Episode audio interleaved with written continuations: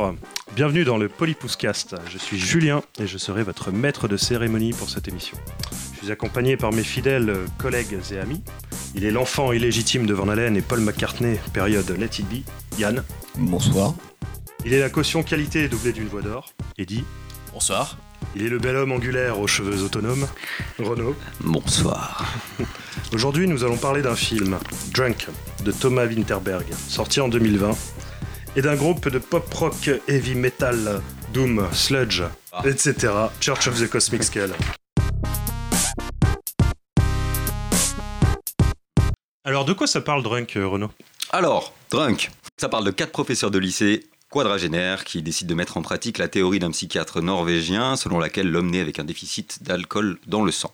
Euh, donc ce serait aux alentours de 0,5 à peu près grammes par litre l'homme serait le plus, euh, le plus jovial, le plus épanoui, euh, le moins angoissé, avec l'oreille la plus musicale, etc.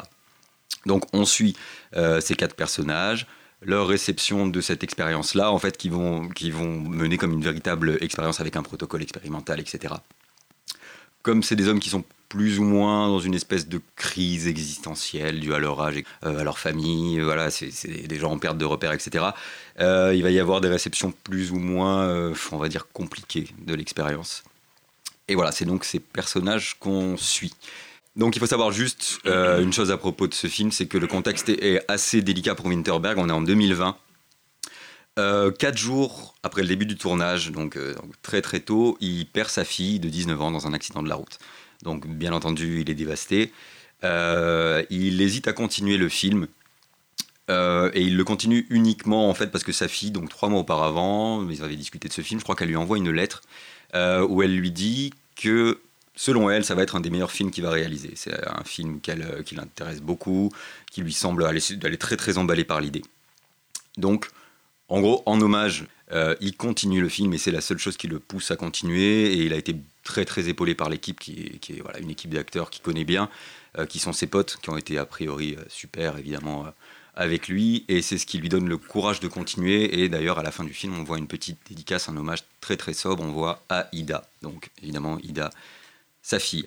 Euh, il réussit quand même à en faire un super film, puisque c'est un film qui remporte beaucoup, beaucoup de prix. Donc, euh, Oscar du meilleur film international, César du meilleur film étranger, il y a un BAFTA du meilleur film en langue étrangère et d'autres euh, que je passe aussi.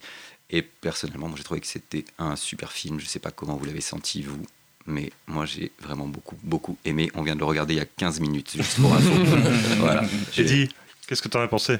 Eh ben moi j'ai beaucoup aimé. Euh, je pense qu'on a tous plus ou moins euh, eu un ressenti à peu près, enfin plus, plus ou moins apprécié quoi. Et c'est vrai que c'est un c'est un très beau film, c'est une belle histoire. Moi, ça m'a fait penser du coup, euh, je parlais de, de Cassavetes et de Husbands, euh, dans le sens où c'est le côté film de potes, un peu euh, comme dans Husbands, où c'est trois amis en, en, pleine crise existentielle, euh, qui à la suite bah, de la perte de l'un d'entre eux, mm. voilà, décident de, un petit peu de de, de, de, fêter un petit peu, de, de, de pas se quitter, de fêter un petit peu ses funérailles, mais entre eux, et voilà. Et euh, ça m'a fait un petit peu penser à ça, dans ce côté mélancolie, un peu, c'est doux amer. Il date de quand, euh, Husband? Euh, Husband, il date de. Euh, bonne question. Je crois de. On se 75, un truc comme ça, je pense, si je dis pas de bêtises. Ouais. Un bon film. Un très bon film. ok. 70. Euh, 70. les amis. Ah bah merci. ça ne rajeunit pas. Effectivement. Effectivement, je ne l'ai pas vu de toute façon. Voilà, je tiens à le dire. Non, moi non plus. Ouais, c'est important d'avouer ses faiblesses euh, également. Hors contexte, il y a eu, il y a, eu deux Cassavetes, non? Il n'y avait pas. Euh, c'était pas le, père et le fils, ou je sais pas. il, y a, eu euh, John Cassavetes et mhm. Nick Cassavetes. Nick Cassavetes. ouais. Je crois que c'est lui qui avait fait le film avec Ryan Gosling d'ailleurs, N'oublie jamais. Ah oui, t'as raison. Ah oui, d'accord. Exact. Avec, comment elle s'appelle Ouais, Kira Knightley c'est ça Non. Euh, ah, là, là, là, je passais pour un con en public. Merde, euh, la, canadienne Ah, je sais plus. Ça, ça me reviendra. Celle qui joue euh, dans le film pour ados, là. Ouais. Ouais. C'est ça.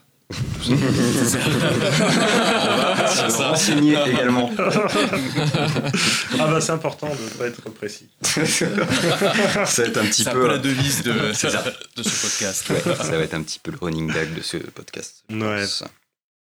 Et euh, t'avais vu d'autres alors, euh, Winterberg Ouais, moi je, bah, la chasse, du coup, que j'avais, moi qui était bon. Ça, toujours, enfin, c'est, ça reste mon préféré quand même, la chasse, même si j'aime beaucoup celui-là. Et euh, ouais, euh, c'est, c'est- je pense que c'est celui que j'ai le plus apprécié, dont la fin est toujours. euh, enfin, reste toujours en tête, quoi. Elle te rentre, je pense, euh, plusieurs. euh, un long moment après avoir vu le film. Donc, euh, je Ça fait réfléchir. ça fait réfléchir. Ça fait Exactement, ouais, c'est ça.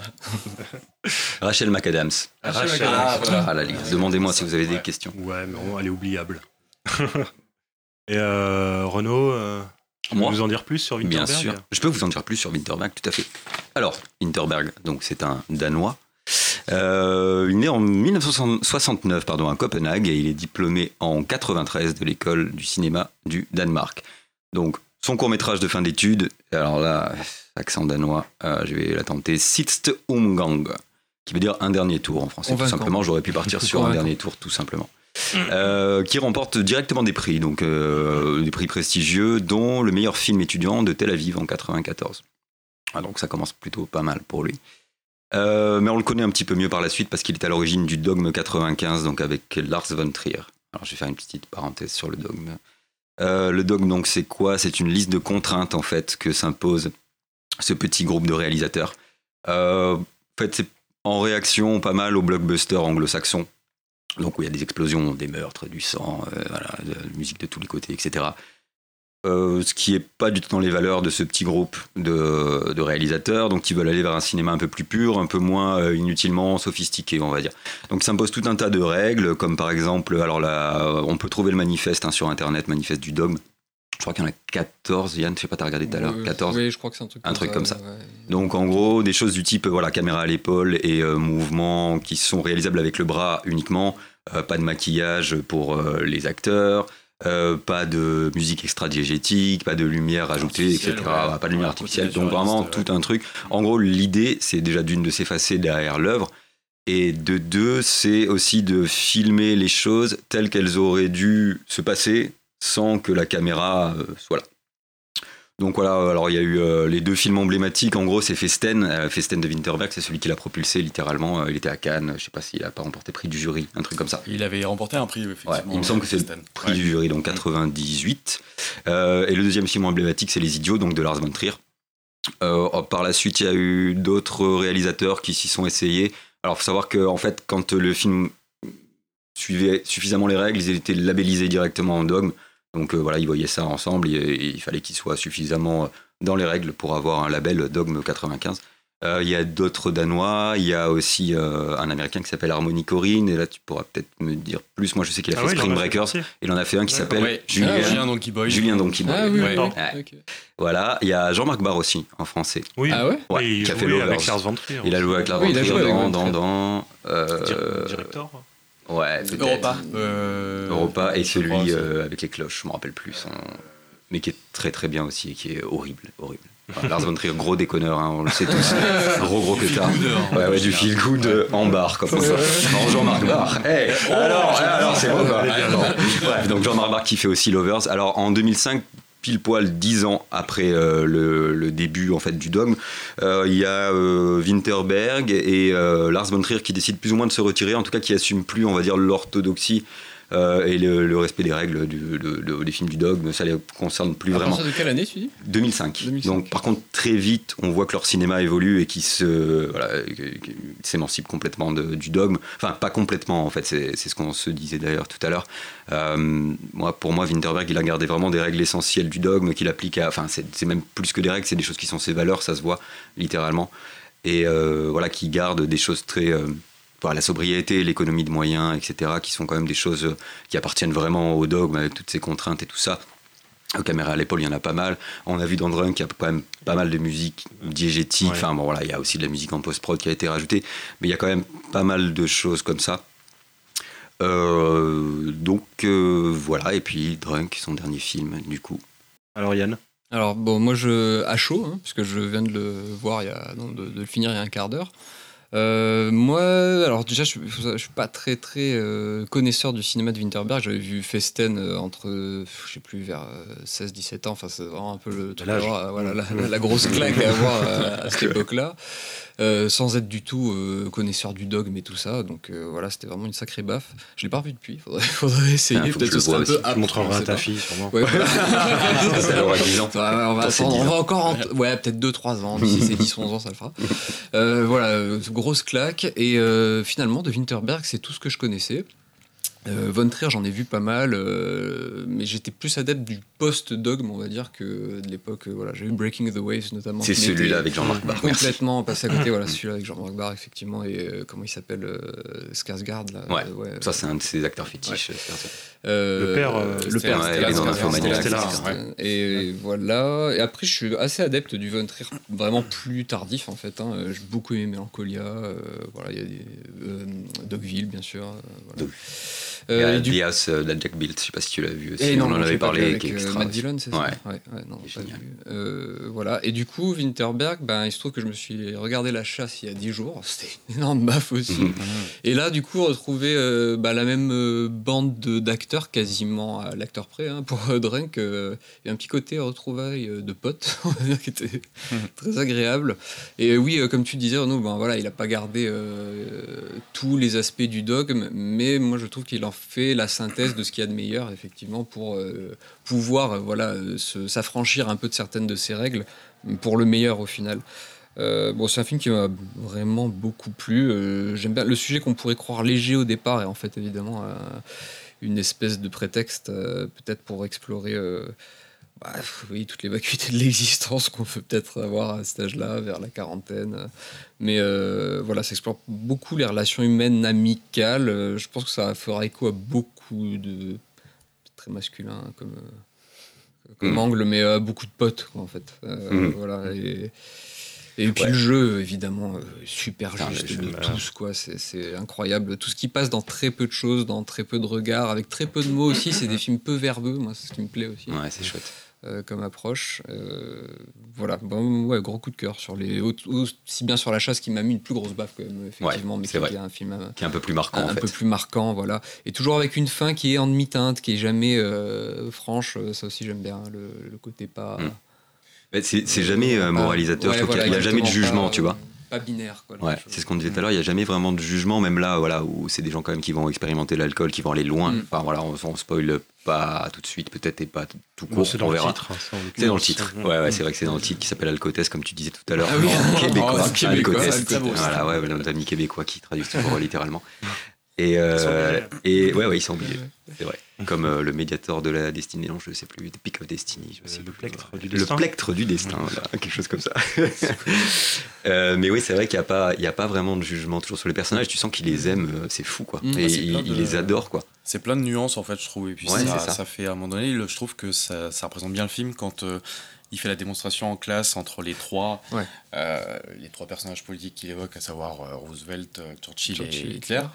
Et euh, je trouve, il, à un moment donné, il dit euh, le monde n'est jamais tel qu'on l'imagine en fait. Mhm. Et je trouve que c'est assez bien retranscrit parce que il n'y a jamais de jugement qui est porté et il y a voilà, il y a toujours des nuances, a- c'est pas manichéen quoi. C'est- c'est on va clair. pas juger les gens en fonction de certains actes ou quoi. Et c'est vrai que je trouve que T'as toujours un vécu, plutôt- une histoire qui ouais, fait que peut-être ouais. tu réagis Ouais. comme ça, là où réagissent différemment. Euh, ouais. C'est ça. C'est sûr qu'on est à des années-lumière de, de- d'un cinéma, euh, on va dire, occidental, grand public, d'influence anglo-saxonne. quoi. C'est vraiment sur du. Mm. on C'est euh, Oui, oui, clairement, c'est, pas explicite.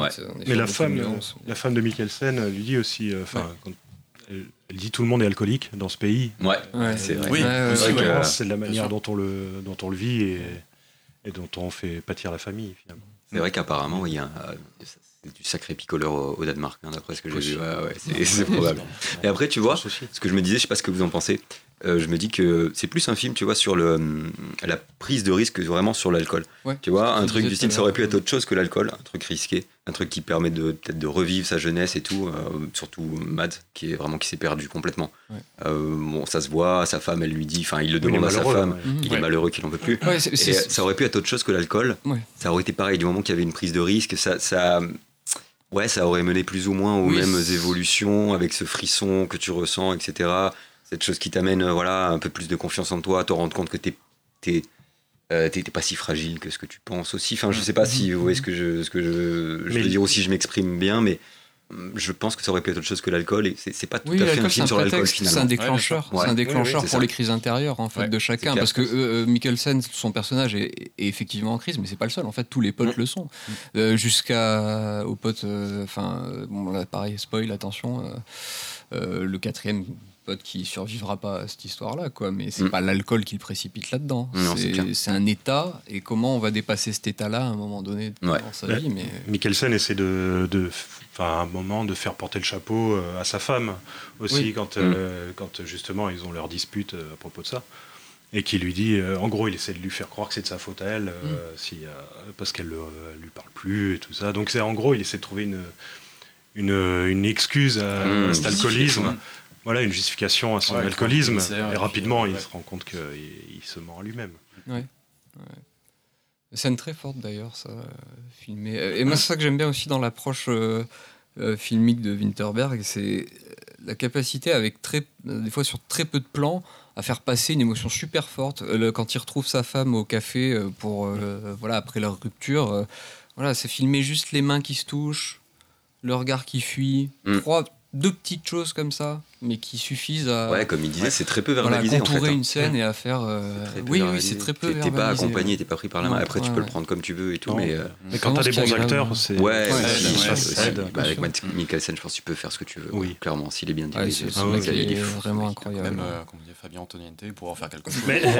Ah, Eh c'est. Je pense qu'il peut relever un film d'Antoniente. Même Pitoff. Tu crois qu'à la place Même, du boss. Camping, ça aurait été un chef-d'œuvre, c'est sûr. c'est. Pitoff, Vidoc 2, quoi. Ça pourrait être pas mal. Beaucoup mieux. Avec un Ouais. monteur. Ouais. Non, même son, son pote, le prof de musique, je plus- alors le nom Ah, de la cool, hein. le- de l'acteur pardon m'échappe, je vais essayer de le retrouver. Euh, Lars, même Lars Fante, c'est ça Même le nom c'est du, que je connais pas. du personnage. Oui, Lars Fante qui joue euh, Peter. Peter. Peter. Peter Esteban.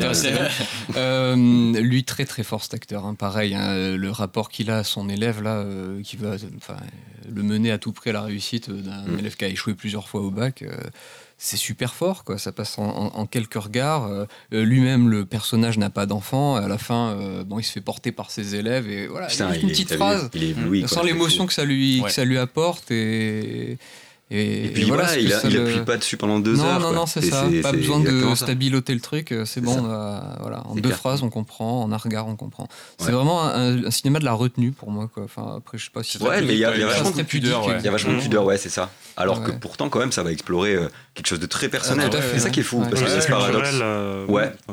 Mais c'est vrai qu'il y a ce paradoxe-là d'aller chercher vraiment, d'aller creuser, quoi. Tu vois, même dans la Mm. chasse, c'est pareil. C'est un mec qui est en perdition euh, totale. Et il se retrouve dans des états qui sont fous. Et pourtant, c'est traité avec une telle pudeur que ça, ça passe. euh, pas besoin de violon, comme tu dis. Et Ça tout. aurait été un film italien ou espagnol, t'en aurais eu partout. Mais oui, Ça, c'est- non, mais c'est clair. Des larmes, des- Carrément. Non, mais c'est. Oui, oui, c'est. Non, mais c'est vrai. Et les femmes, j'aime bien. euh, Enfin, elles sont, elles sont très peu traitées dans le film Ouais, finalement. c'est vrai. Ouais. elles sont surtout Ouais. victimes de ça. Les hommes sont un peu très égoïstes Mm, mm. quand Ouais, même. mm, mm. Et les femmes, surtout la femme du prof de psycho, Ah ouais. qui est très nulle en psycho. hein. Ouais, dans sa vie privée. Et Bah, mal. écoute, ça, Voilà. c'est en confirmer les, les cordonniers les plus mal chaussés. Hein, on est vraiment dedans. hein, mais ouais, c'est vrai. c'est vrai. Mais ces gens-là ont de la chance d'avoir. euh. Oui, c'est vrai que les figures euh, des, des femmes de, de- dans ce film sont, portent Mm. beaucoup de choses en fait en sous-jacent, quoi, sans, Ouais. sans qu'on sans qu'on lui- montre vraiment. Ouais. Lui qui a le profil du mec qui peut finir potentiellement le plus mal aussi. Moi, Ouais. pour moi, dans ma tête, Oui. c'était Ouais, lui ouais, qui allait ouais. déconner. Ouais, le plus- Il est vraiment sur tous les plans, à commencer à sniffer l'alcool, etc., pour aller vraiment le plus loin possible, Mm, euh, à partir complètement en couille. Et finalement, bon, bah, c'est pas, voilà, c'est pas le profil. Ça aussi, c'est pareil, il y a pas mal de surprises on en sait pas général. s'il reste avec sa femme. On sait pas. Non, Oui, c'est pas- traité ça, ouais. Oui, ça aussi j'aime bien. Mais c'est il y a- même même le personnage de Mikkelsen où on a une porte, une ouverture vers peut-être du positif Mm. et un retour de sa femme. C'est pas résolu. Bon, voilà, on n'a pas Mm. besoin de résolution. Non. Euh, On n'est pas dans cette culture de la résolution Non. absolue Non, comme non, dans ça, l'immense du partie film. du, Ouais. du cinéma euh, Après, voilà, ouais. international. hein. Ce dont on est sûr, c'est qu'il a retrouvé une partie de lui quand même qu'il avait perdu, etc. Il y a tout ce parallèle aussi avec la danse. Tu te rappelles quand tu étais Ouais, jeune, ouais. tu faisais de la danse, t'étais Mhm. incroyable, tu dansais, tu faisais des mouvements de fou. Ah, ça revient souvent. Il y a ça, cette. ça- euh, ça aussi, ça me vient maintenant. Il comme refuse ça, de ce- danser tout le long. ouais, Cette espèce de, de, de télescopage aussi entre les générations, parce qu'il y a, peut-être de ça aussi, retrouver une part de sa jeunesse, de sa, Mm. De, de sa fougue, insouciance, de un son éloquente à ce ouais. sujet-là, où vraiment il se lâche, ça y est, au milieu de tous ces gamins qui ont eu le bac. Ouais, aussi, c'est vrai. Comme ça, c'est vrai, c'est vrai, c'est des jeunes parmi les jeunes, j'avais pas capté. Ils se jettent, ils s'envolent. Ils se jettent à je trouve, parce qu'il y a ce côté un peu, cet arrêt sur image à la fin, et euh, il y a espèce de, un petit peu, euh, j'ai pas d'ambiguïté, mais il y a un moment où on sent une espèce de certaine allégresse quand il se met à mhm. danser, mmh. tout ça, et le côté où il, plane en fait à la, fin. Et on ne sait pas trop en fait. On se dit est-ce que ça va durer? Est-ce que ça va rester vraiment ça. le ouais, temps suspendu? Mhm. Est-ce qu'il va se noyer? On Ouais, sait, voilà, c'est ça. Il y a quelque chose qui est assez intéressant. J'avais lu des trucs sur ça, et lui justement, euh, le, le le réel il disait bah j'ai eu euh, voilà j'ai des gens qui m'ont dit littéralement oh là là il plonge et tout euh, ah bon ben bah, c'est mauvais pour lui. Et l'autre qui en dit ah mais c'est génial il se libère. Donc il y, a, ces deux. Alors moi, je préfère le voir comme une libération. Aussi. oui, oui, je pense que c'est vraiment plus. Je, euh, pense qu'il y a une vraie volonté. Alors peut-être aussi euh, du fait qu'il s'explique par le, parcours personnel du réalisateur et les preuves qu'il a vécue à ce moment-là. Mais pour moi, c'est une volonté lumineuse. Hein, la c'est clair. tout. Oui. Euh, mm. euh son film le plus. ouais, ouais, probablement, j'imagine. Par rapport à Marino, etc. Mm. J'en ai pas vu. Euh, ouais, je les ai pas tous vus, mais peut-être qu'il y a quoi La communauté qui est un peu peut-être plus fun, et encore, je suis même pas sûr. Euh, mais... Ouais, certains, mais j'ai l'impression que c'est celui peut-être un peu plus le ah, plus ah, sinon, c'est chaud. Hein. Enfin, sur la résolution. Quoi, ouais. le... il devait avoir besoin de ça. Mmh. Ouais, ouais, c'est clair. Mais bon, c'est fin, hein, en tout cas, euh, pas résolue, un peu ouverte, mais dans le bon sens du terme. C'est vraiment agréable. Comme dans la chasse, hein, d'ailleurs, ce coup de feu à la fin ça, cette symbolique ou non. Enfin, voilà, tu vois ce que tu veux. Ouais. Ah si, non, euh, ouais. Mais ça, bon, on l'avait vécu plus ou moins ouais, tous pareil, on en avait parlé. Mais c'est vraiment, tu seras toujours dans le viseur et voilà, même si tu as été innocenté, euh, voilà, à nos yeux, t'es quand même, euh, mm. quand même été celui qui a été euh, inculpé quoi entre guillemets ou voilà, il y a ce délire là. Un hein. accident entre guillemets. Ouais, c'est ça. Mais t'inquiète, maintenant. On que ça peut se péter mm. à plusieurs reprises quoi. C'est ça. Ouais. Mm. Ouais, grand film, hein, puis Mikkelsen, grand acteur, vivement les animaux fantastiques. Hein. Ah oui, il joue dedans. Eh oui, il joue dedans. Il a remplacé Johnny Depp. Ah ouais, ah ouais. Qui était, qui, Il était naze le 2. J'en ai vu aucun. Euh, je sais plus, j'en ai vu aucun. Ah, le 2 était naze. Je saurais vous dire. Mais... De toute façon, l'univers Harry Potter, moi, c'est pas ah ouais. vraiment ma, ma tasse de Ah non, moi, je... on me l'a plus ou moins imposé, mais hein, le 2 était nul. Autant le 1 était ah un, ouais. peu, un, peu, fun, mais le 2. Mais c'était avec euh, le comédien de. de Toujours. Celui euh... qui joue Stephen Hawking. Ouais. Oui, exactement. Ouais, deux, tu il dans le coin, il s'appelle le film. Pas Cumberbatch, mais l'autre. Euh, oui, oui, oui, euh, Danish Girl. Euh, Danish Girl, qui est horrible. Qui est trop, ah, trop sensible. Beaucoup trop. Ah bah alors attends, parce que tout le monde en a fait. Alors c'est peut-être nous, du coup, parce qu'on l'a vu. Mais tout le monde en a fait tout un plat et tout. Ouais. Et en fait, putain, mais comment il s'appelle? Eddie Redmayne. Eddie Redmayne, bien joué, mec. Et ben, il fait dans la, dans la sensiblerie absolue, quoi. Tu sais, genre, parce que comme il, se, il, se, enfin, il devient femme, simplement. Oui, ouais, ça, bah, du coup, il est obligé de tout le ah temps euh, pleurer, de, oh mon dieu, et tout. Et euh, ouais, ouais, j'ai trouvé que c'était euh, vraiment dans la sensiblerie absolue, quoi. Bon, bref, c'est pas du tout le sujet, de toute façon. bon, bah super! Ah, voilà. Ah, bah, tout le monde est Et content. toi, qu'est-ce que t'en as pensé? Bah, moi, euh, j'ai dit, euh, si, j'ai participé à cette discussion. J'ai hoché la tête. C'est vrai. les, auditeurs, les, auditeurs, ne le voient pas. Il faudrait un compteur de hochage non, de non, euh, sonore. Moi, j'ai beaucoup aimé. Hein. Ils se regardent relativement bien. Je me suis pas ennuyé. Tu l'as vu deux fois du coup. Moi, je l'ai vu. Deux fois, on l'a vu deux fois. Sofiane, trois fois toi d'ailleurs, Eddy non? Deux, fois. c'est la deuxième fois que je le voyais. Ça va, pas d'ennui particulier. Il y a des scènes que j'avais hâte de revoir. Bah, il y avait vraiment des scènes que j'avais de revoir, la fin en particulier, parce que je trouvais elle est vraiment solaire. La scène du foot aussi, quand le petit euh, le binoclard euh, marque son but. Là, ouais, aimé, aussi, c'est. Et là, même, ouais, bon, là, qui est bien réalisé, hein, j'aime bien, le... c'est assez. Euh, Alors, je sais pas, j'ai cru euh, déceler un truc, mais j'ai l'impression qu'à mesure qu'il se bourre, Hegel, la caméra a tendance à avoir un peu plus ah, de si. Alors bon, si, hein, oui, je sais ouais, pas, mais j'ai l'impression qu'il y a un truc pas. un oui, peu oui, comme ça. Mais t'as pas les scènes euh, d'alcoolisme, ils sont. Oui, oui, de toute façon, bien sûr. La scène dans le bar. Hein. Le, grammage à, deux, ça c'est le bordel. Mais comme on disait, hein, moi, ce film, il me donne envie de vomir un peu. Euh, il me donne envie de boire, figure-toi. Je pense qu'on est partagé. Au début du film, t'as envie de boire avec eux. Après, t'as le moment où il y a la bascule, où tu commences à boire de l'alcool à 70. Où là, t'as plus envie. Non, non, non enfin, moi en tout cas, j'avais ouais, pas envie. c'est vrai. Ouais, vrai. Et à la fin, bah, tu te dis, ah, une petite bière avec mm, les copains. Quand même. Ouais, c'est ça, parce que c'est pareil, sur ça, c'est pas moralisateur. On n'est pas sur un film qui va dire, voilà, l'école c'est mal, euh, arrêtez, euh, regardez, vous avez vu ce que ça a fait à cette mm. personne. Oh Là, là.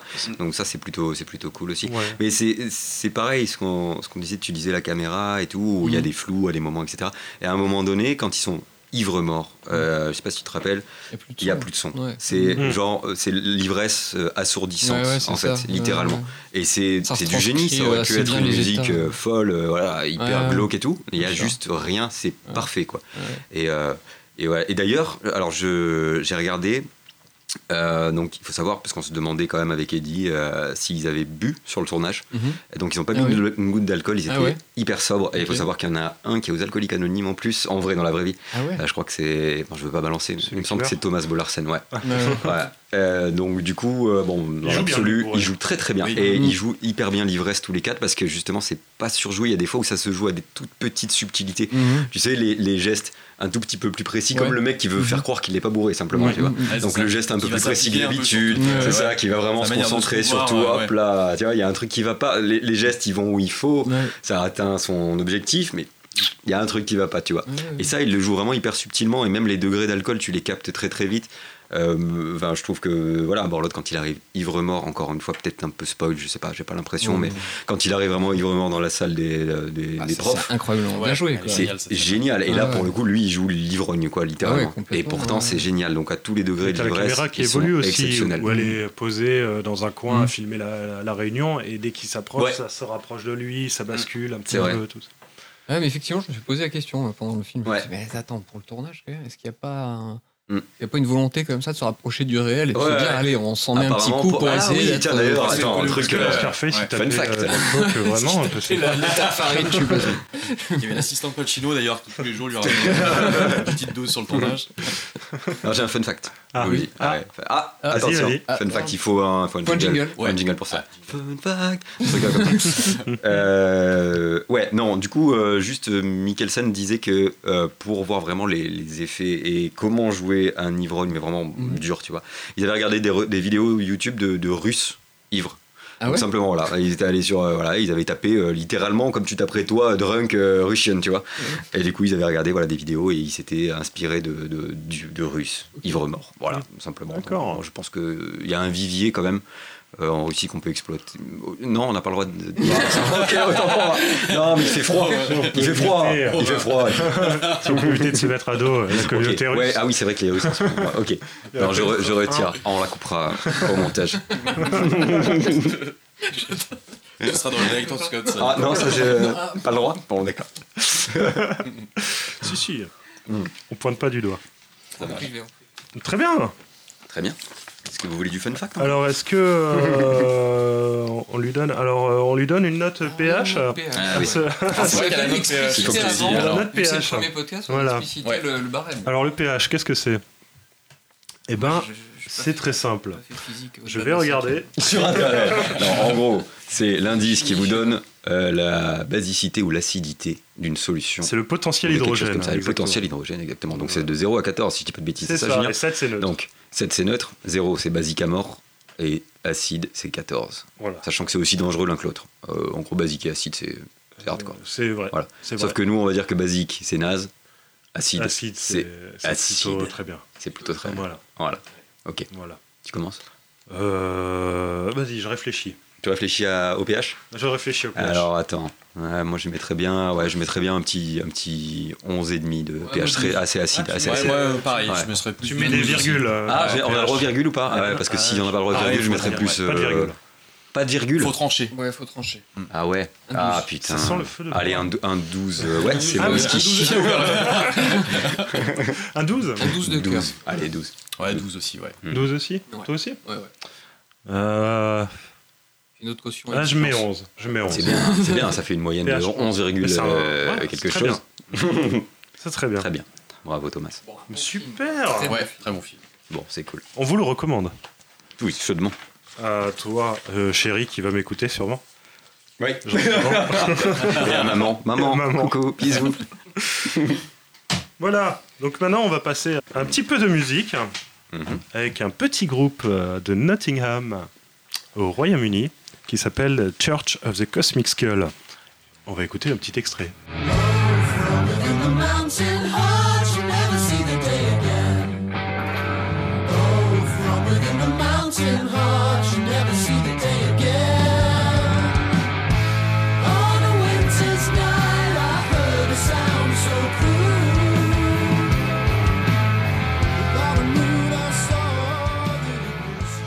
C'était Mountain Art de Church of the Cosmic Skull sur l'album Is Satan Real en 2016, distribué par Cosmic Artifact.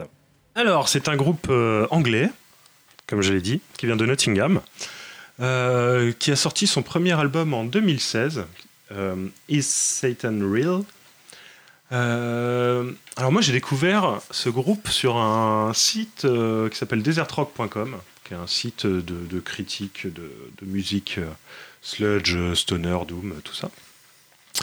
Et donc ils en disaient du bien. Et j'ai écouté, et effectivement, ils avaient raison. non, je m'attendais vraiment à du Doom en fait. Et je tombais sur le morceau euh, Mountain Heart. Mountain Heart. Euh, non, Le euh, single, hein. c'est le premier single celui-ci, ouais. Et qui, je me suis dit, mais fichtre, c'est pas du tout euh, du métal. Il y a, certes, il y a de la disto, mais. Non, non, vraiment excellent, une bonne pop. Alors, c'est un groupe qui, euh, d'après ses dires, cherche à faire ressortir le ABBA de Sabbath. Donc leurs influences, euh, bon, c'est assez évident. hein, c'est euh, Queen, euh, Sin Lizzy, euh, un peu ZZ Top, Ah, Deep Purple, Deep. Purple, ouais, Deep Purple beaucoup, je trouve. Ouais. Beach Deep Purple, Boys, voilà dans le côté Beach vocal. Boys à fond. ouais. Et euh, voilà, toute la pop sonne très années 70. Donc ils sont sept. Bill Fisher, Brother Bill. Euh, Caroline Collet, bon on va pas donner tous les noms. hein. Donc il y a Brother Bill, Sister Caroline, Sister Joanne, Brother Joseph, Brother Laurence et Brother Michael, ainsi que Brother Sam. Julien, que des frères et des sœurs. Oui, Qu'est-ce que Est-ce que ça c'est veut dire Quelle conclusion Eh on ben, tirait Cette question est tout à fait bienvenue. Donc le groupe a un délire euh, euh, religieux, comment on pourrait dire? Sectaire, Sectaire, quasiment. oui. ouais. En gros, ils ont la, la secte euh, du, Ils sont illuminés du un crâne peu dans l'esprit, cosmique. Donc le premier album, Is Satan Real, sort en 2016. Euh, Il y a quoi dans le groupe? Il y a de la guitare, basse, euh, Guitare, batterie, basse, violoncelle, violon Du Hammond. Du Hammond. euh, et signature euh, 70 à fond. voilà et des chœurs. et des chœurs. Donc leur premier single, ça a été Black Slug. Euh, C'était Black Slug, le premier single, Ah qui est le morceau le plus doom euh, du premier album. Et ensuite, ils ont sorti euh, Mountain, Mountain Heart, ouais. Je, je crois Ouais, c'est ça, c'est Mountain Heart. ouais. Mais justement, c'est très. Moi, j'aime bien parce que ce- ces deux premiers singles qu'ils ont sortis, c'est vraiment un peu le diptyque de leur son Ouais. toute la disco, en fait. Mm. tu as ce côté très pop, euh, très lumineux sur Mountain Heart et le côté un peu plus euh, doom, euh, sludge sur Black Slug, Mm. côté Sabbath, tout ça. Le- leur son là, avec ces deux, deux morceaux-là, je trouve. Oui, c'est clair.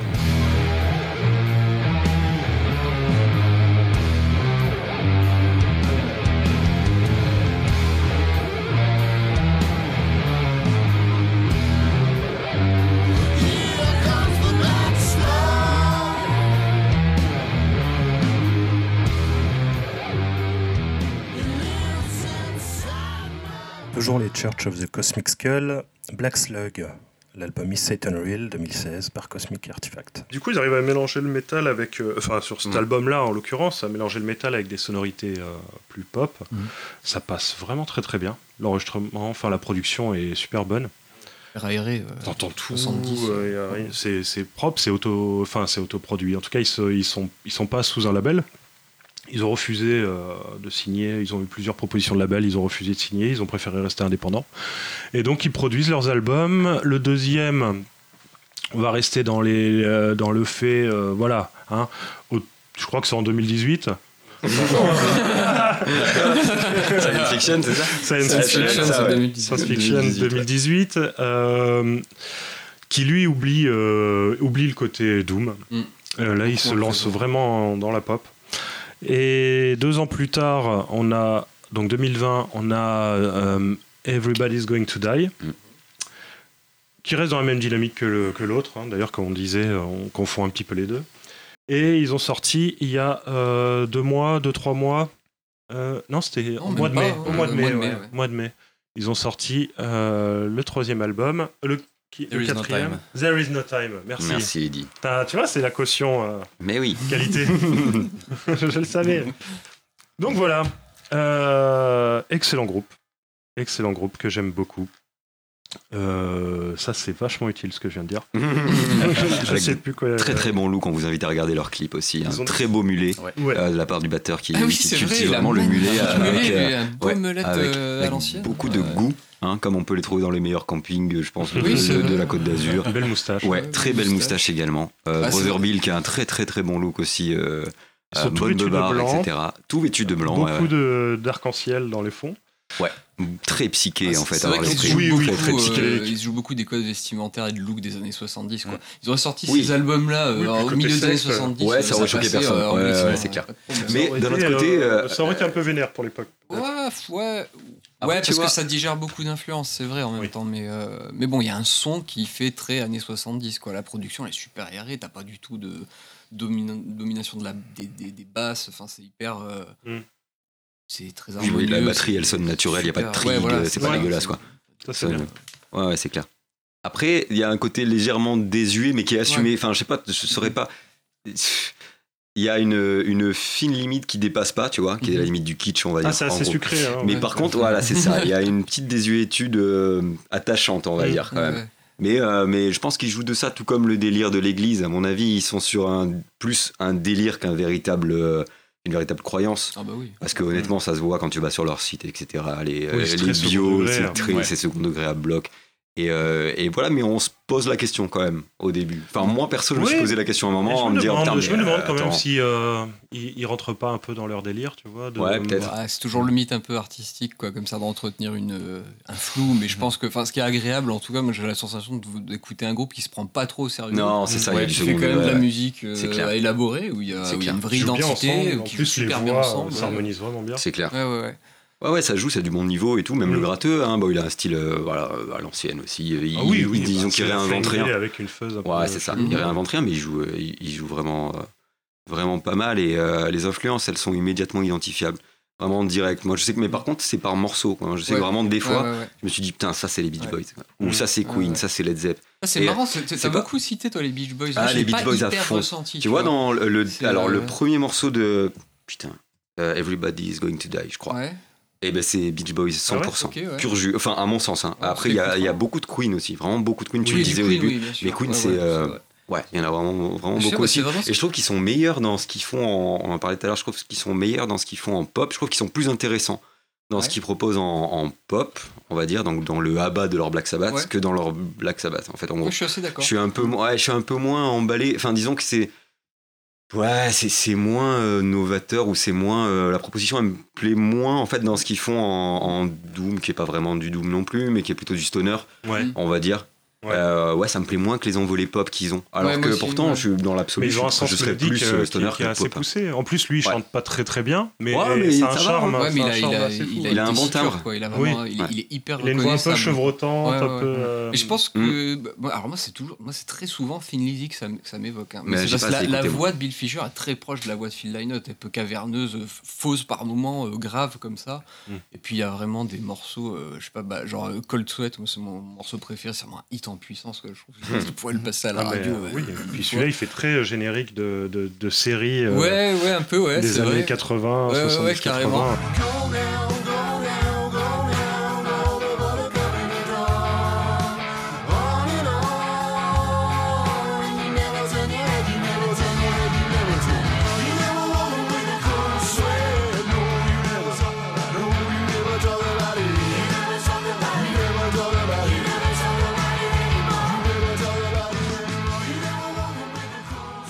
C'était Cold Sweat et Church of the Cosmic Skull, album Science Fiction en 2018 par Cosmic Artifact.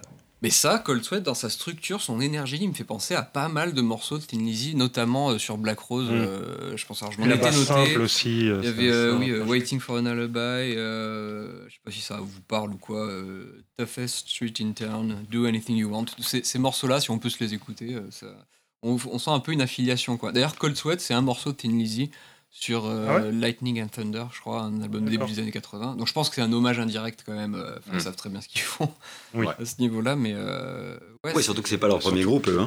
Non, non, ils ont plusieurs groupes à côté. euh, le, Mammoth, le leader euh, a tro- Mammoth Wing. Un motif. Le leader, il y a trois groupes. euh, il est batteur dans, dans un autre groupe et bassiste, je crois, dans un. Bon, ça c'est là, Ouais. l'info, l'info, euh, voilà, l'info. Info à vérifier. Voilà. Là, on va rester vérifiable. N'hésitez pas à taper sur internet.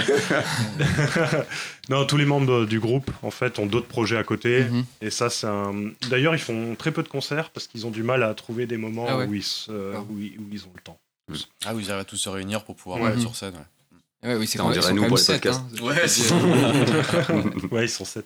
Mais ils passent à Nottingham d'ailleurs, dans- il y a un festival et ils jouent là-bas, donc chez eux, et ça a l'air vraiment sympa comme festival. Je sais pas, euh, un truc que je me suis dit, Yann, euh, je sais parce que t'écoutes pas mal ça, tu me dis. Euh, Il y a des passages qui me font passer à Magma, dans l'esprit, dans le côté Ouais, ouais, illuminé, tu en fait. Oui. Ouais, ouais, Dans le ouais. côté, euh, bah, justement, vraiment délire de sec poussé, tu sais, incantatoire. Oui, comme tu sûr. ouais, ouais, sur, un je sais plus quel morceau, dis-moi déjà. ouais, ça Euh, penser sur One More. Step. Ouais, voilà, Ah sur oui, One ouais, More ouais. Step. Oui, ça dernier. Alors, ouais. Il y a Ouais, un côté ça. vraiment entêtant Ouais. et du coup, Ouais. euh, ça, oui, il y a côté Le clip est sympa, ceux Ouais, il est super sympa. Mais le en fait, ouais, la, ouais. basse, ça me fait penser à du magma. Ah ouais Ouais, la basse, Ah ouais, parce que moi, des fois, il y a, des de ça, trucs ouais, un euh, peu, ouais, ouais, quasi un- euh, incantatoires. comment un peu tellurique comme ça, Ouais, ouais. profonde. C'est ça. ouais ouais, il y a un peu de ça, t'as raison. Je, vraiment, Mais je serais étonné qu'ils connaissent. euh, Ouais, ouais, ouais. ce- Et puis beaucoup moins, euh. Non, beaucoup moins barré. Ouais, je sais que c'est connu, mais Ouais. bon, je sais pas. Ouais, tu crois ouais, en mais beaucoup moins oui. technique, etc. Enfin, sans, Oui, non, sans rien à le côté Alors, moi, euh, c'est- cérébral C'est un de peu ce qui me frustre Oui. parce que je pense que les mecs euh, qui du groupe euh, des Church sont, seraient capables techniquement Mm. de mon- de- de- d'aller vers des trucs un peu plus prog ou quoi. Il y a, parce qu'il y a des morceaux, il y a des passages de grade qui sont assez fabuleux sur certains morceaux. je crois que c'est sur euh, Everybody's Going to Die, je crois que c'est euh, Don't You Believe in Magic. Je crois Oui. que sur la fin là, ça c'est assez virtuose ce qu'il Mm. enchaîne, ça dure pas longtemps, 10-15 secondes. Tu te dis, mais il est capable le mec de- d'envoyer du Mm. gros solo et tout. Je trouve que ça manque un peu sur certains morceaux Ah ouais et ça mériterait Ouais. peut-être même des structures un peu plus prog.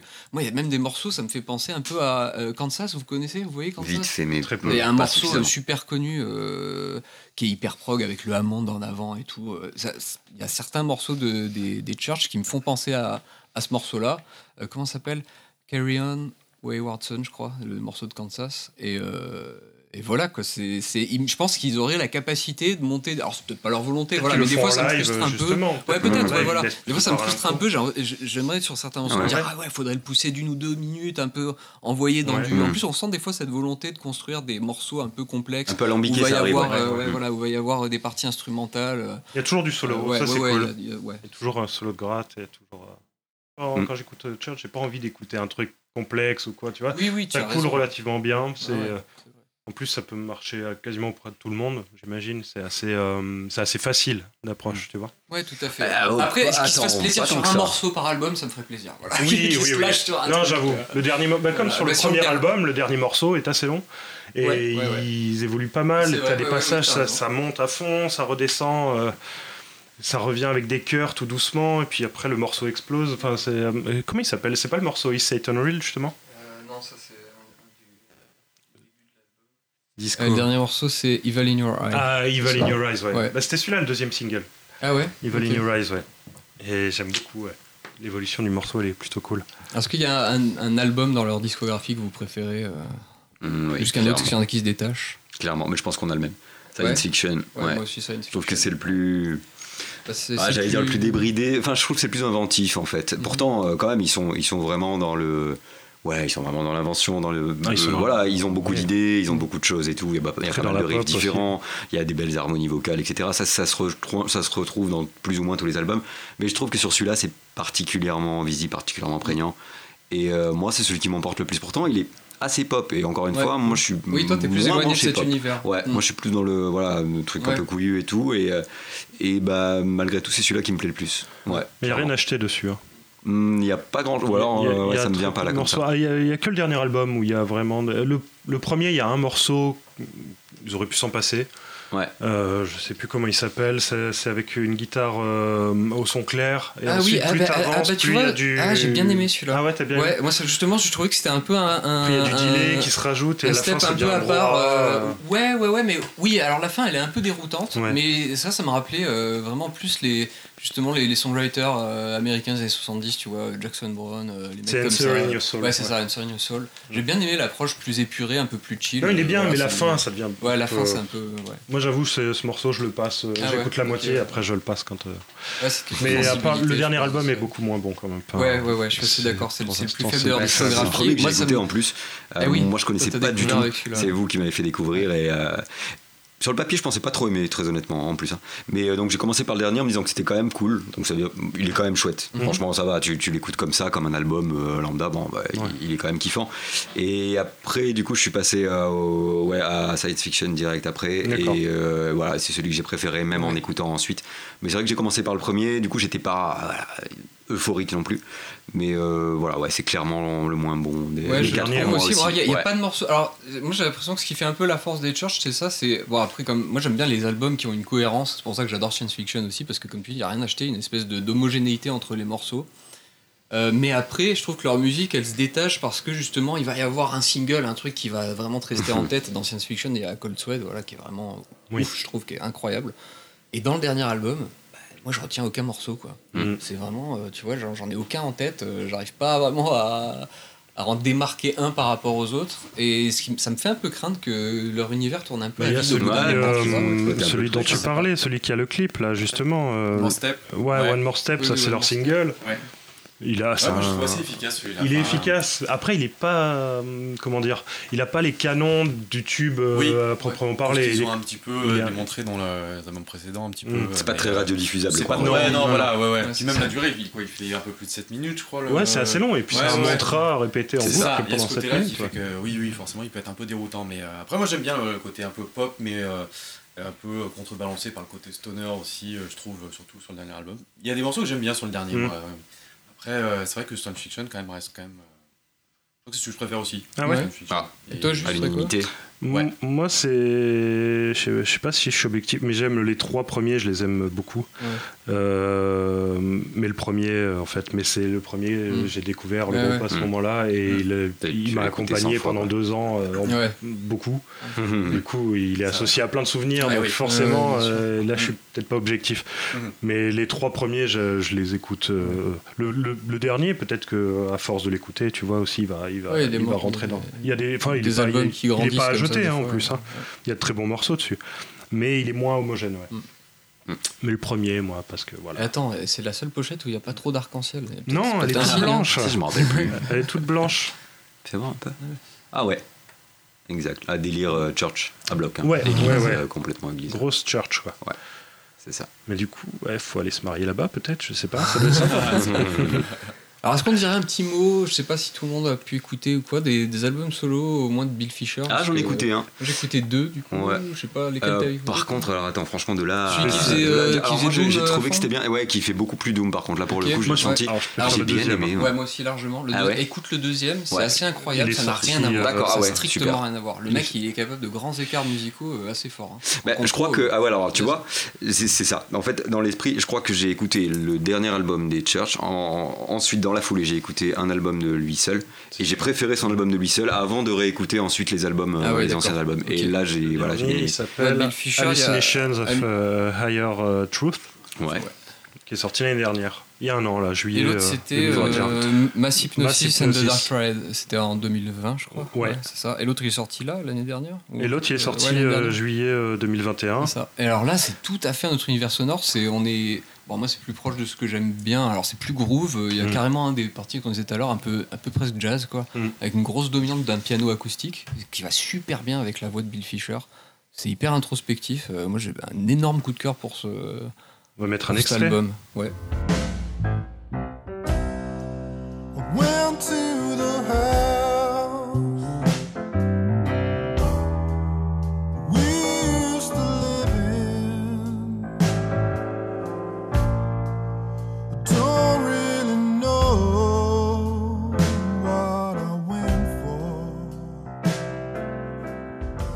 On a écouté Bill Fisher, In the Morning, sur l'album Hallucinations of a Higher Truth en 2021 chez Septaphonic Records.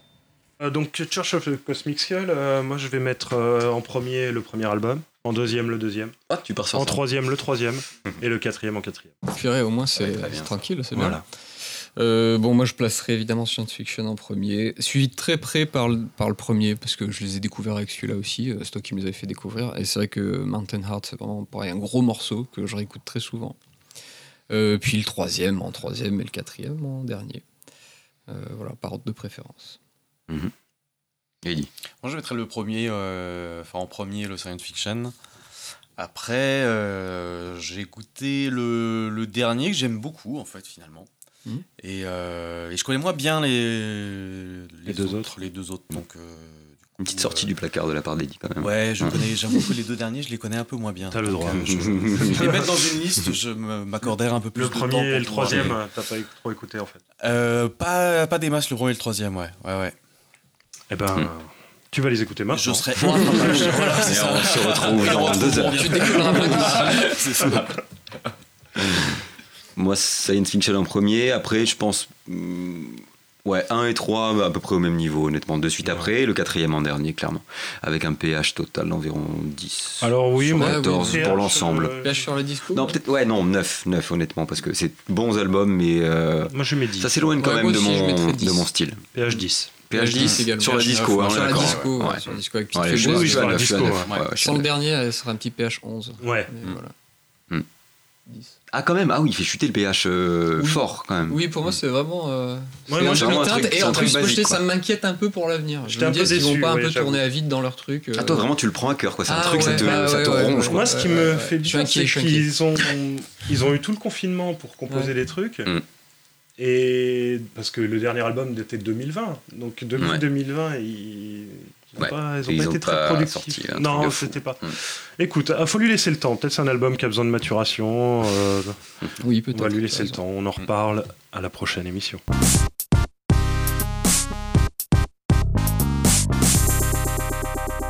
Euh, petite rubrique pour terminer euh, l'émission. Euh, Est-ce que vous avez quelque chose à conseiller, un- que ce soit un jeu, un film, un, un disque, euh, Ce qu'on veut. un endroit où aller, Un resto. un resto Vas-y, Yann, je t'en prie. Ah non, moi-même Oui, oui, Ouais, toi mais moi, ça va pas être une surprise. Je vous, vous rabats, vous rabats les oreilles avec ça depuis toujours. C'est Idols. Ah C'est oui. vraiment- ouais, oui, Idols, c'est merveilleux. oui. Hein On connaît pas. On dit Idols Ah, ou Idols. Idols du coup Alors, on dit Idols Idols ou Idols, ça Idols c'est une bonne question. Moi, j'ai toujours entendu C'est Idols et dit qu'est-ce que t'en ouais, dis je crois Idols Idols, je pense. Ouais, Moi, j'ai- je suis tenté de dire Parce Idols. que quand comme même. le mec des Monty Python, c'est Eric euh, Idle.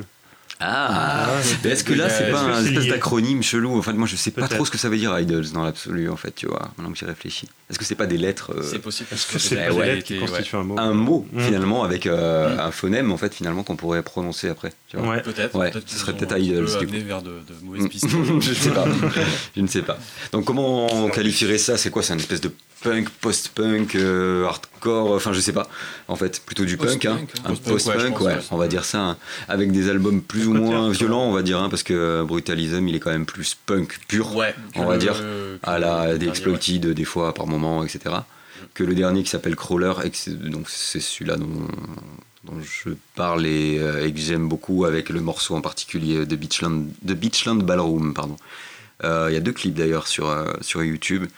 Et celui-là qui est un petit peu plus slow tempo, un petit peu plus Il lent chante et tout ça. dessus. Il chante dessus. Ouais, moi j'aime bien quand ça il chante. Ouais, il a une belle voix. En fait, il a une belle voix, il chante pas très bien. Mais quand plus. il scande, Il a une ouais, belle voix. Ouais, voilà. Alors le problème, c'est qu'en plus, dur. il a un fort accent anglais parce qu'il vient de, de, Ouais, de, de, hmm, pas. Nottingham, mais quasiment. Euh, Birmingham. Euh, Birmingham, peut-être. Birmingham, je pense. Ouais, quelque chose comme ça.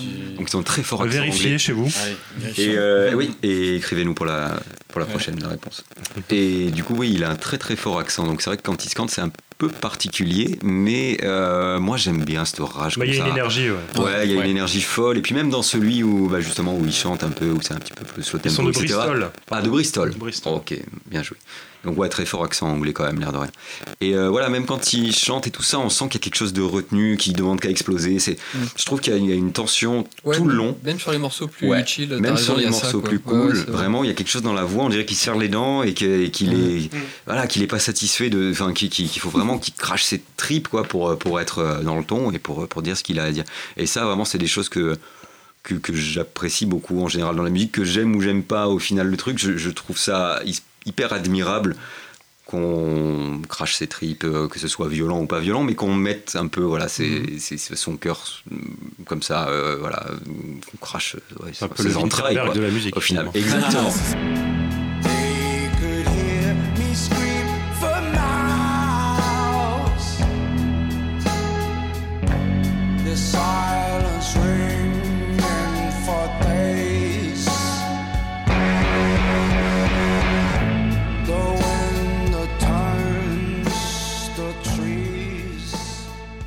Euh, C'était les Idols, Beachland Ballroom, sur l'album Crawler en 2021 chez Partisan Records.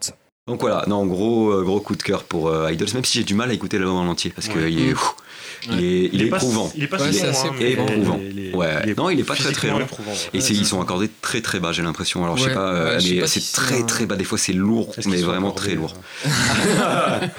Ils sont peut-être pas accordés très très bas, en fait.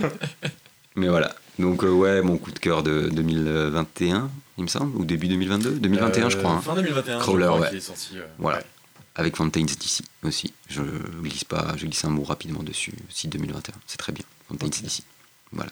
Lady, Eddie? À toi. Euh, moi, c'est un groupe euh, français qui s'appelle Dead Horse One. Euh, ils sont de Valence. En fait, ils ont sorti un, euh, trois albums déjà. Et là, ils ont sorti un EP qui s'appelle When Love euh, Runs Dry. Euh, je crois que sorti en mars 2022. Et euh, voilà, c'est très euh, influence shoegaze, grunge, enfin pas mal de groupes des années 90, euh, Alice in Chains. et en même temps, avec tous les groupes shoegaze, que ce soit My Bloody Valentine, voilà. Le dernier EP, c'est beaucoup de mélodies en même temps, il y a beaucoup de, de sonorités un petit peu métal, donc euh, c'est un mélange assez intéressant. Et enfin, voilà, je recommande le. Comment ça s'appelle Ça s'appelle Dead Horse One. D'accord. Et euh, donc, Ils ont sorti combien d'albums Euh, Ils en ont sorti euh, trois. Trois albums, euh, dont le dernier qui était très très bien, qui s'appelle The West is the Best. Et euh, c'est euh, non, c'est c'est vraiment, euh, c'est vraiment pas mal du tout. Donc euh, je vous invite euh, clairement à, à écouter. Enfin ouais, c'est c'est très 90s dans l'esprit quoi. Donc euh, C'est bien vendu. Donc il y a Without Love We vendu. Perish, Exactement. premier album. Season of Mist, Season of deuxième. Mist le deuxième et le troisième. is the best. Ouais, voilà. Ok.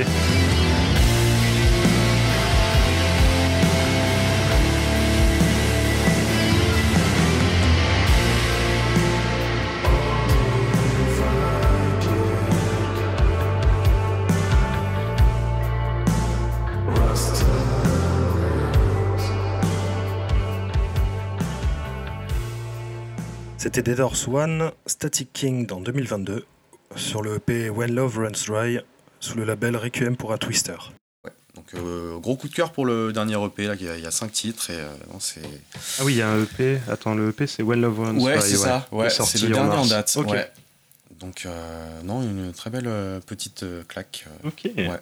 Yann Oui, alors euh, moi je vais vous parler d'un film, d'un plus précisément d'un film d'animation.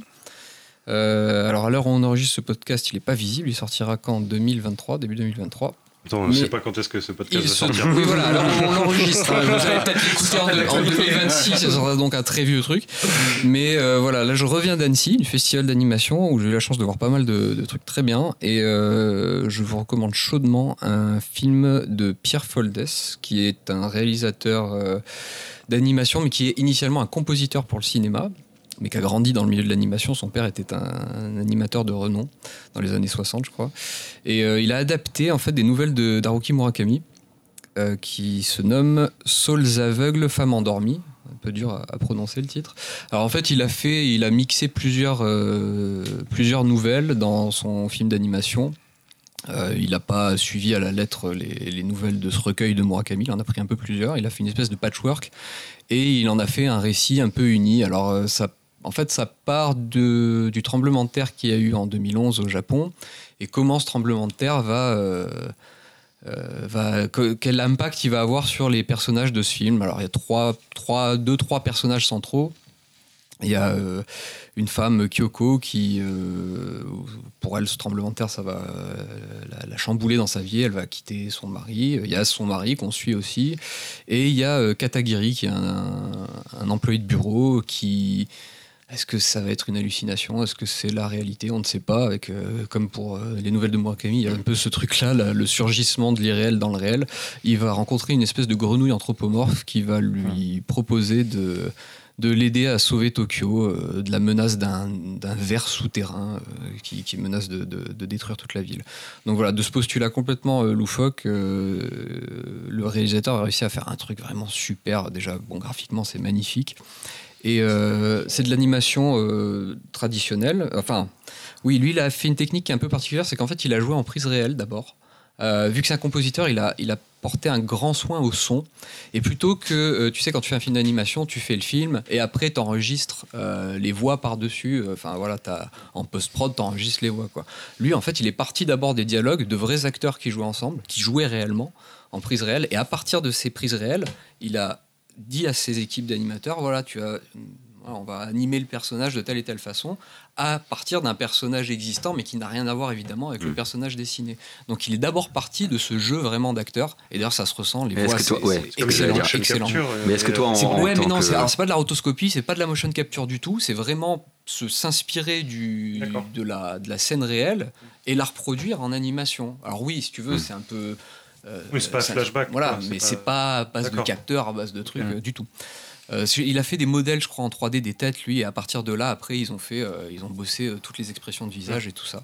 Et ça se ressent vraiment. C'est, tu Mm. vois, on avait un paquet de films d'animation. C'était clairement le film au niveau de, de la voix, dans le mix, tu vois, les, les Mm. dialogues et tout, où ça faisait hyper naturel. Et pourtant, il y a des voix super théâtrales. La voix de Frog, là, le- la grenouille anthropomorphe, euh, qui est faite par le réalisateur d'ailleurs lui-même, elle est très théâtrale. Mais, mais pourtant, ça colle complètement au ton. Quoi. Et ce qui est Mm. très fort, bon, moi j'adore Murakami, je suis très très client, mais même si on l'a pas lu, on peut tout à fait voir, euh, voir le film, parce que il a capté complètement son univers.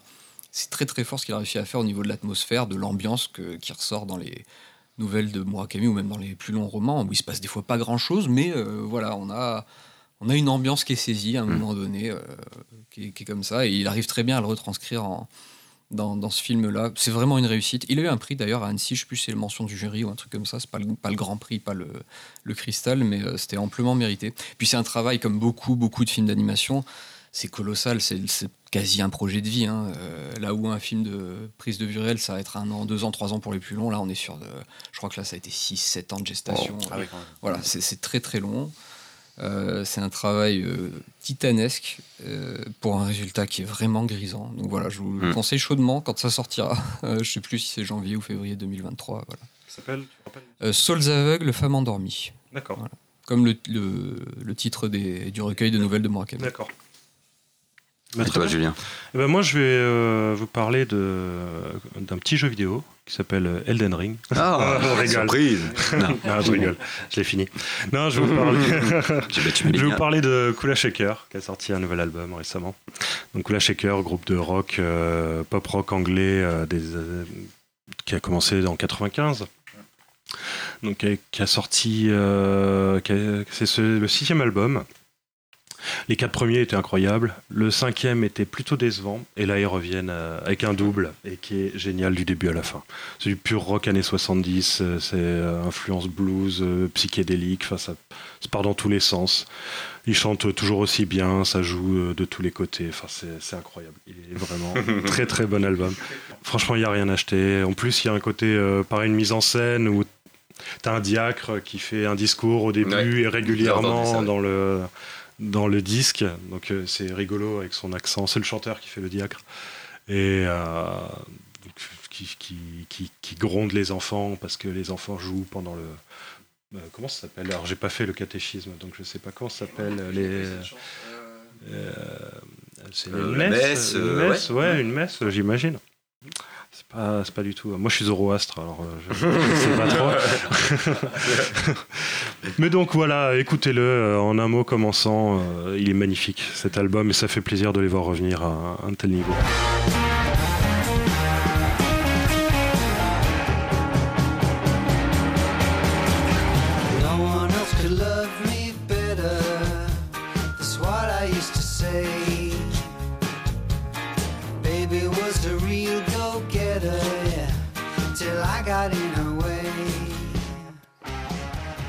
Kula Shaker, 108 Ways to Live Your Narcissist en 2022 sur l'album First Congregational Church of Eternal Love and Free Hugs chez Strange Folk Records. Double album. Et c'est rare les bons double albums. C'est vrai. À part The Wall, j'en connais pas d'autres. Voilà, on va terminer sur cette dernier affirmation. Mastodon. Le dernier Mastodon était pas mal en double, mais euh, voilà, celui-là est meilleur. Et voilà, messieurs, dames. Ben merci, merci de vous être prêtés au jeu.